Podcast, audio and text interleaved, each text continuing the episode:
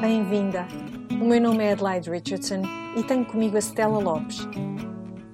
Este podcast é um resumo das 10 semanas de estudo da Carta Integral de Paulo aos Gálatas, feito em 2020 pela equipa das mulheres da Igreja da Lapa, em Lisboa, Portugal.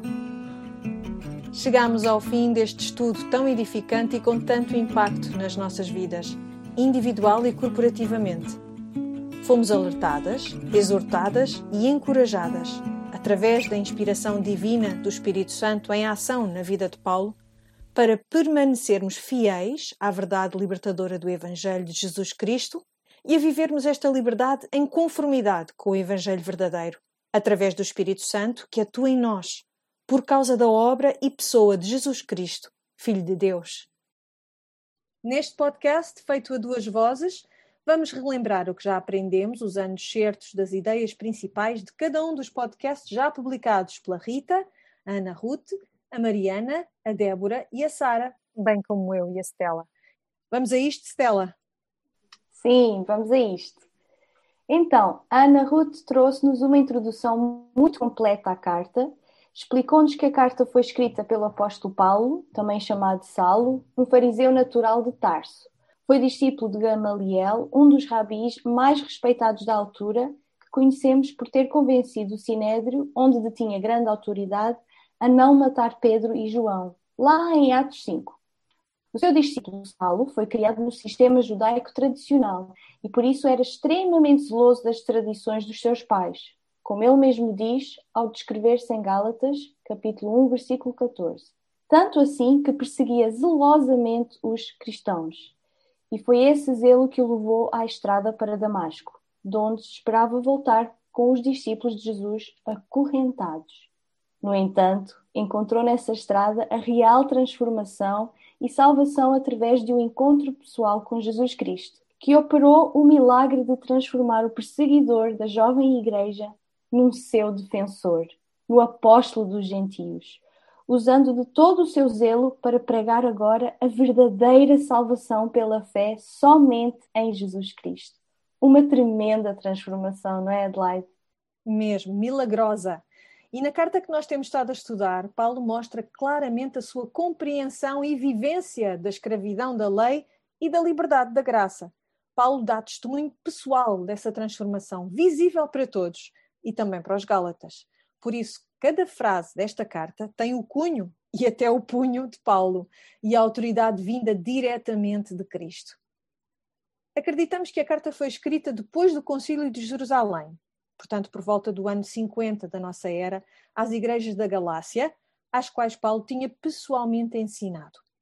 A carta foi escrita principalmente para corrigir os ensinos dos judaizantes, que argumentavam que Paulo nem sequer era um verdadeiro apóstolo e defendiam que os gentios, como eram os Gálatas, para serem salvos, deveriam seguir não só a Cristo, mas também cumprir com as leis e tradições mosaicas. Estavam, por isso, a acrescentar ao verdadeiro Evangelho, sobrecarregando os cristãos gentios com falsos ensinamentos, pretendendo chamar para si mesmos a glória, como Paulo irá dizer no final da carta, e não para Jesus. Portanto, Paulo, chocado com o estado confuso dos Gálatas acerca de algo tão básico para a sua fé, exorta-os para a verdade do Evangelho, mostrando que a salvação e a justificação vêm somente pela fé em Cristo e nada mais, não é? Sim. A Ana Ruth fez um resumo dos temas centrais do livro, que eram quatro. Número um, o apóstolo Paulo defende com veemência a sua chamada apostólica e o seu foco está em defender a verdade do Evangelho. Número 2. A salvação e justificação pela fé. Número 3. O legalismo versus a liberdade. E número 4. A vida do cristão, que é continuamente fortalecida pelo Espírito Santo. Então, Paulo usa de todo o seu zelo para retirar as pessoas da apostasia e apontá-las para a obra e pessoa de Jesus Cristo, a qual nos traz liberdade para vivermos em conformidade com a fé que salva. É, é uma carta pessoal é, carregada de emoções, de preocupação, de repreensão, correção, vindos de um coração amoroso, zeloso e divinamente inspirado para trazer os seus ouvintes para a restauração e para a libertação já concedidas por Deus através do seu Filho Jesus Cristo. Stella, fala-nos da semana 2 que tem como título no nosso caderno Outro Evangelho? Pois é. É por tudo o que já se disse, Adelaide, que Paulo abre a carta aos Gálatas apresentando-se com a autoridade apostólica que lhe foi dada por Deus e não pelos homens, conforme nos explicou a Mariana. Logo de início, vemos que o tom de Paulo nesta abertura, nesta saudação, é de preocupação, de exortação aos Gálatas, muito diferente das outras cartas. Nesta, não há recomendações. Qual era o problema? Estavam a desviar-se do verdadeiro Evangelho, algo muito sério que merecia a grande repreensão de Paulo, com a intenção de corrigir os crentes a permanecerem fiéis ao Evangelho de Jesus Cristo. Fomos então encorajadas a defender com urgência e amor o Evangelho e negar quaisquer tipos de falsos ensinamentos. Chegamos assim à semana 3, chamada A Autoridade de Paulo. Até porque Paulo ainda não acabou de fazer notar aos Gálatas que não foram homens que lhe concedeu autoridade, mas o próprio Jesus. Não é, Adelaide? É isso. E a gravidade da falta dos Gálatas era tão grande que era de facto preciso relembrá-los do que Deus tinha feito na vida do próprio apóstolo. A Rita explicou-nos que, por isto, ele continua defendendo veementemente o seu apostolado e o puro Evangelho, sabendo que ele era um exemplo inegável de zelo, até mesmo antes da sua conversão. Paulo afirma que o zelo pela lei não traz a salvação, que só Jesus pode trazer essa salvação. Então, o próprio Paulo, fariseu respeitado por tantos, que teria todas as razões para se achar justo, teve de ser resgatado naquela estrada para Damasco, tirado da cegueira espiritual em que se encontrava, trazido para a luz pela voz e presença do Senhor Jesus. E a sua transformação, pela fé em Jesus e não pela circuncisão ou qualquer outro cumprimento da lei, foi óbvia e notória para todos. E a defesa que ele faz é basicamente esta Jesus é tudo o que precisamos.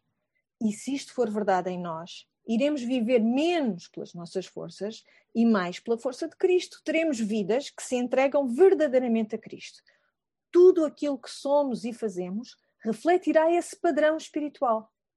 Mas o tema não se esgota aqui. Foste tu quem nos apresentou a questão da circuncisão dos gentios com mais pormenor na semana 4, não foi, Stella? Pois é, fui eu. então, em Gálatas 2, não é? no capítulo Sim. 2, nós lemos sobre a forte exortação pública que Paulo faz a Pedro.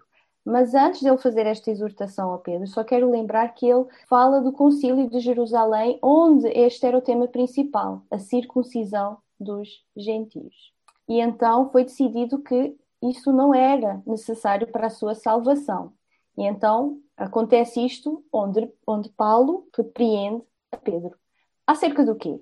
acerca do seu comportamento hipócrita. Ai, ai, ai, o que é que Pedro fez? Ele estava em busca da aprovação humana. O texto diz que Pedro separou-se dos gentios por temer os que eram da circuncisão. Paulo não podia deixar que esta performance religiosa para agradar homens passasse despercebido.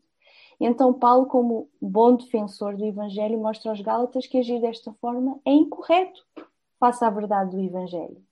Então, este episódio é chocante e mostra-nos que cair na tentação de querer agradar os homens ou ficarmos preocupadas com algum tipo de aprovação humana é ser hipócrita.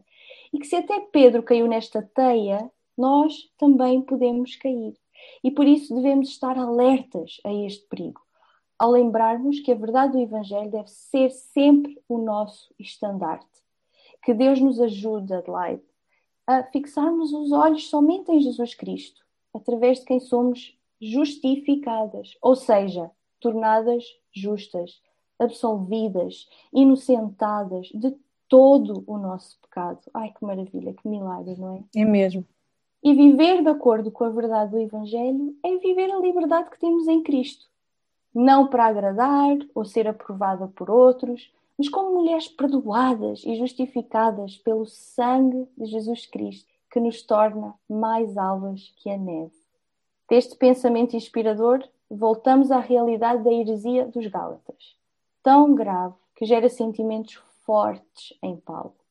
Adelaide, fala-nos do que descobriste na semana 5, a experiência e a lei. Imagina, Stella, se o teu primeiro mestre na Bíblia aquela pessoa importante para ti, na tua fé, te escrevesse um dia uma carta, um e-mail, não é? Hoje em dia, ou te mandasse uma mensagem pelo WhatsApp e usasse o termo insensata para se dirigir a ti. Deve ter sido muito duro de ouvir isto, não é? Mas mais uma vez, vem deste zelo, deste amor que Paulo lhes tinha e da preocupação com o seu caminho na fé. É daqui que vem o tom ardente que o apóstolo usa para tratar com os Gálatas. Então, nessa semana 5, abordou-se algo muito importante. A lei veio depois da salvação e não o contrário.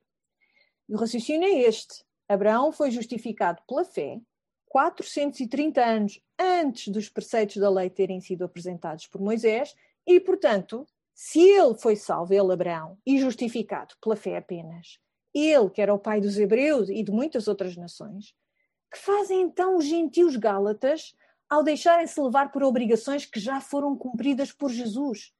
Porque ele mesmo satisfez todos os requisitos, pagou o salário do pecado passado, presente e futuro na cruz com a sua vida, porque querem voltar a pagar o preço que Jesus já pagou, porque querem arcar com um, preso, um peso que era grande demais até para os judeus. A lei exigia justiça, mas era impotente para fornecê-la. Mas a fé em Jesus satisfaz agora essa justiça exigida pela lei. Está terminado, disse o Nosso Senhor. Como podem agora querer embelezar esse feito com trapos sujos de imundície? E com isto, vamos para a semana 6, onde se continua a explicar o papel da lei como aio, como algo que nos conduz até Cristo. E lá chegados, vemos-nos num novo papel, numa nova condição, não é, Stella? Sem dúvida uma condição que não podemos obter por nós mesmas, conforme nos mostrou a Débora. Depois de Paulo ter levado os Gálatas para o Antigo Testamento, para Abraão, que, tal como os gentios e todos nós, foi justificado pela fé na promessa do Messias, ele continua a dizer que é por causa desta fé em Cristo que Deus nos liberta da escravidão da lei para a liberdade que pode ser experimentada como privilégio daqueles que se tornam filhos de Deus. Somos então adotadas por Deus para vivermos como filhas do Rei, em liberdade e amor que Ele mesmo põe dentro dos nossos corações. Que obra perfeita e completa! E a única coisa que nos resta realmente dizer após tal graça é: Abba, Pai, Paizinho. Isto leva-nos a entender cada vez mais o grande amor de Deus por nós e o grande privilégio que é termos acesso a este Pai, que não só nos acolhe como filhas, como também nos permite chegar até Ele, clamar a Ele. Imagina só que de escravos Deus nos fez filhos e de filhos nos tornou herdeiros do seu reino eterno de amor. Nós sabemos que não merecemos tudo isso, mas para pecadores como nós, uma graça como a de Cristo. Bom, se até aqui Paulo tem um discurso mais doutrinário, a partir daqui até ao final da epístola, ele irá focar-se mais na conduta cristã. Adelaide, a semana 7 do estudo foi apresentada pela Sara e falou-nos do exemplo de Paulo. É verdade, e teve um grande impacto em mim essa semana. Paulo percebe que é a altura de lhes mostrar claramente o que está em causa, a diferença entre o verdadeiro Evangelho e o que os falsos mestres judaizantes estão a pregar aos Gálatas, contrastando a sua religião baseada em obras com o verdadeiro Evangelho. A Sara apontou que Paulo usa o seu próprio testemunho vivo para lembrá-los destas verdades, em oposição à vida de autojustificação e servidão para a qual os judaizantes os seduziam. Queriam eles, depois de terem sido libertos da escravatura para uma posição de filhos, voltar a ser escravos? Isto não faz sentido nenhum. Mas era exatamente isto que os Gálatas estavam a fazer. Face à tentação de praticarem boas obras, que encobririam a idolatria dos seus corações e que os fizessem sentir mais merecedores da misericórdia de Deus. Sejamos honestas, é também a nossa tentação, não é? Por isso, o aviso de Paulo também serve para nós hoje, porque nós não estamos menos livres de cair nestas mesmas armadilhas na nossa caminhada cristã, até mesmo nas boas coisas que fazemos, não é?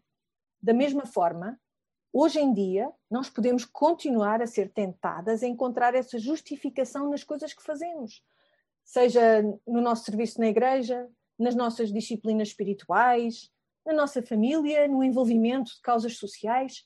E o problema não está nestas coisas em si. É possível, através das melhores coisas que Deus nos dá, tentarmos ganhar a nossa justificação através das nossas obras, de modo a torná-las em falsos salvadores, ídolos que nos escravizam outra vez. É exatamente porque aparentemente estamos apenas a fazer boas coisas que a idolatria se torna mais difícil de reconhecer e mais subtilmente rouba o nosso coração e nos afasta da verdadeira liberdade que só encontramos em Cristo. E acrescenta assim subtilmente tanto peso à nossa existência. Stella, na semana 8, com o título O Evangelho não segue os valores do mundo, Ana Ruth falou de como Abraão, a grande referência dos judeus que os Gálatas diziam admirar, volta a ser a figura usada por Paulo. Pois é, Paulo, esta semana, né, em Gálatas 4 e parte do 5, continua a falar num tom de amor e correção. E aqui contrastando a graça e a lei, a fé e obras, usando uma história do Antigo Testamento que nós podemos encontrar em Gênesis 16, 17 e 21, que é uma alegoria para ilustrar que o Evangelho não segue os padrões do mundo. E mais uma vez, ele usa a história de Abraão para ensinar esta verdade espiritual. O que é que Paulo faz? Ele lembra que Abraão tinha dois filhos, nascidos de mães diferentes. Uma que era escrava, Agar, que teve o seu filho Ismael, que simboliza os filhos da escravatura à lei, pecado, falsos deuses, portanto, perdição e escravidão. E a outra, que era a sua mulher legítima, Sara, que teve o seu filho Isaac, este representa, simboliza o filho da promessa, os filhos livres de Deus e, portanto, a salvação e a liberdade. Quais são os contrastes que encontramos aqui neste capítulo? A concepção de Ismael representa o caminho do homem, o caminho da carne, querer fazer coisas pelas nossas próprias mãos, resolver nós mesmos as situações, sem esperar em Deus. Isaac representa o caminho de Deus, o caminho da promessa. Ismael representa o caminho do esforço próprio. E Isaac representa o caminho da fé. Um é o caminho do legalismo, o outro é o caminho da graça. Ismael simboliza aqueles que tiveram apenas um nascimento natural e que confiam nas suas próprias obras. Isaac simboliza aqueles que também tiveram um nascimento espiritual além do natural, porque confiaram na obra de Jesus Cristo, na promessa. Agar e a mulher livre Sara são ilustrações de duas alianças. Agar e Ismael representam a aliança da lei e das obras, e Sara e Isaac representam a aliança da graça e da fé. A Jerusalém atual são os filhos de Agar, e a Jerusalém celestial são os filhos de Sara, os filhos da promessa. São livres e vivem capacitados pelo Espírito Santo para agradar e amar a Deus pela fé em Cristo. Isto é a nova aliança. O que é que nós podemos aprender acerca desta alegoria? É viver fielmente para o Senhor, em liberdade dada por Cristo e não querer voltar para a escravidão da lei, que é viver uma fé pelos próprios esforços ou obras, da justificação à santificação. A vida de fé genuína é mais do que a crença na verdade divina, é também a produção de frutos, é uma fé ativa, uma vida cheia do Espírito Santo que nos capacita a dar frutos. O legalismo não agrada a Deus, mas ofende-o não aproxima a pessoa de Deus, mas afasta e afasta-nos uns dos outros. Amarás o teu próximo como a ti mesmo. Está lá nesta, nesta passagem. A pessoa que vive pela fé é movida pelo amor e não pela lei. Adicionar qualquer esforço ou ato humano à provisão graciosa de Deus por meio da morte do seu filho é trocar o Evangelho, Salvador de Jesus Cristo, pela falsidade condenatória do paganismo. É esta a insensatez dos Gálatas. Adelaide, na semana 9, que nos traz o versículo 16 do capítulo 5, há desde logo um imperativo muito importante a reter. Sim, no podcast a Rita alertou-nos logo para o que Paulo afirma acerca do progresso inerente e esperado da nossa santificação. E nesta passagem, que está em Gálatas 5, 16 a 25, nós vemos o contraste dos desejos da carne versus os frutos do espírito. A vida debaixo da lei expressa-se pelas obras da carne, mas aqueles que vivem pelo espírito produzem frutos que verdadeiramente agradam a Deus. é uma batalha, essa de andarmos no Espírito, não é? De nos submetermos ao controle do Espírito Santo, respondermos em obediência àquilo que a palavra nos diz. Não é uma existência passiva. Quando nós não nos entregamos aos desejos dos nossos corações e tudo o que fazemos é para agradar apenas e só a Deus, nós assim vamos desenvolver a nossa vida espiritual, vamos exercitar a nossa salvação e vamos produzir frutos. E Paulo aponta para uma consequência grave e séria de uma vida vivida pelas obras. Ele diz: Não herdarão o reino de Deus os que tais as praticam. E isto deve gelar o nosso sangue. Será que Paulo está a dizer que se, enquanto crentes, cairmos em algum pecado, não herdaremos o reino de Deus e estaremos condenadas para sempre? De modo nenhum. A condenação só vem quando não existe arrependimento. Como cristãs, Embora nós possamos cometer pontualmente alguns desses pecados, eles não nos devem representar, não devem ser um comportamento padrão nas nossas vidas. Isto é uma forma de teimosia, não é? De obstinação. E também essa consciência de que estamos todas sujeitas a cair em pecado não é um livre trânsito para nos acostumarmos com as nossas falhas de caráter. Certamente que não pode ser. Então, se notas em ti esta ou aquela tendência, corta a raiz dessa tendência. É radical, Sim, o Senhor Jesus foi bem radical quando falou acerca de cairmos em tentações, não foi? Então, escuta, a carne está derrotada para sempre. E agora vivemos no reino, onde Cristo é o rei, não é? Sobre nós, pelo seu espírito. E por isso nós devemos viver de acordo com o espírito e não a carne. Isso deve ser refletido na forma como nós vivemos. São chamados frutos do espírito, que se opõem aos da carne. Paulo avisa ainda que devemos parar com a ostentação acerca de nós próprios, colocando-nos num lugar superior aos outros. Por outro lado, também devemos parar de invejar uns aos outros, colocando-nos num lugar inferior aos outros. E isto é um aviso contra esse pecado da comparação. A conclusão a que a Rita nos levou foi esta: precisamos de nos vaziar mais do nosso orgulho e encher-nos de Cristo. Precisamos de nos vaziar da nossa autocomiseração, da nossa ingratidão, e encher-nos de Cristo. A comparação é um caminho perigoso que traz destruição, traz vergonha, traz, traz ciúmes, traz dor, traz culpa. Destrói-nos a nós e aos nossos relacionamentos. Bem, isso nos tempos dos Gálatas isso já acontecia, hoje em dia ainda mais, não é? Por causa da maior exposição que nós temos aos outros, às vidas dos outros, às suas imagens projetadas, idealizadas, e, e uma forma por vezes tão subliminar quanto perigosa. Temos de pensar bem nisto. Vamos à conclusão da carta, Stella. Sim, vamos. E este final da carta é um convite à humildade. Capítulo 6. Uma das qualidades, a humildade, que é uma das mais desprezadas e desvalorizadas nos nossos dias. A vida cristã é marcada por amor concreto. Nos capítulos anteriores, ele já descreveu do que se trata viver uma vida no Espírito que produz frutos. Por isso, Paulo abre esta conclusão final desta forma: Vós que sois espirituais. Quem são estes? Estes são aqueles que vivem e que andam conforme o Espírito. Nos versículos também encontramos espírito de mansidão. O que é que isto significa?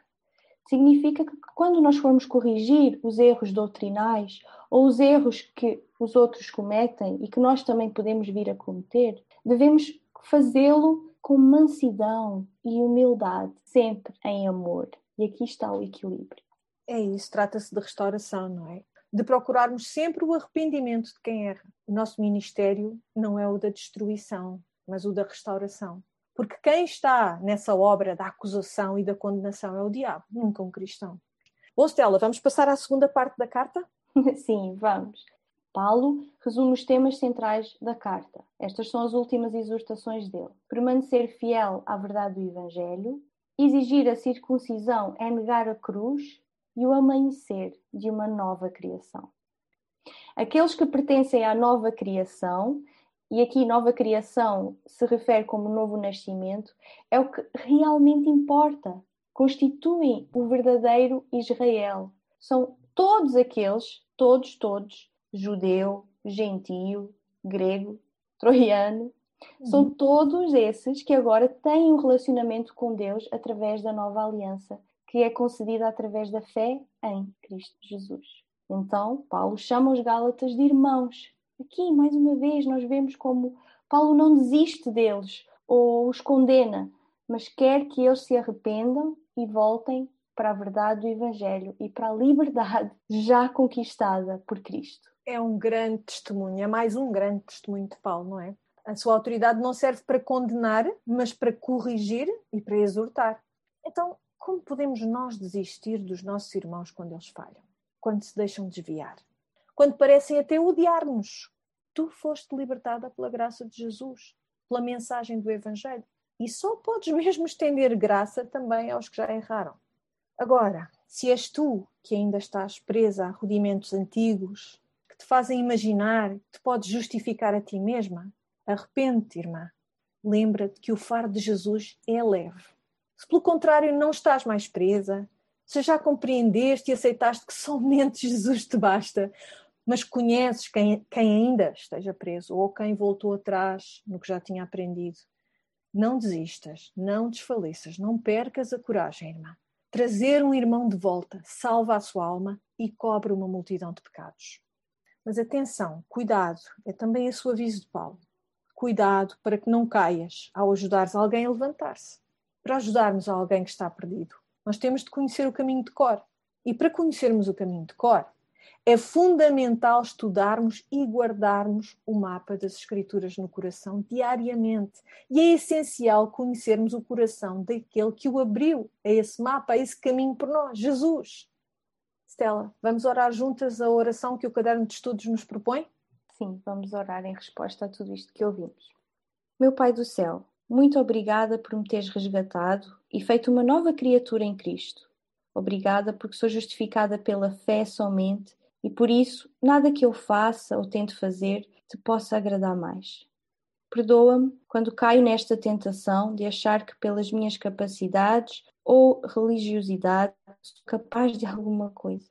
É somente pela graça. E por isso peço-te, ajuda-me a ser uma serva de Cristo que carrega as suas marcas em amor e serviço para a tua honra e glória. Em nome de Jesus. Amém.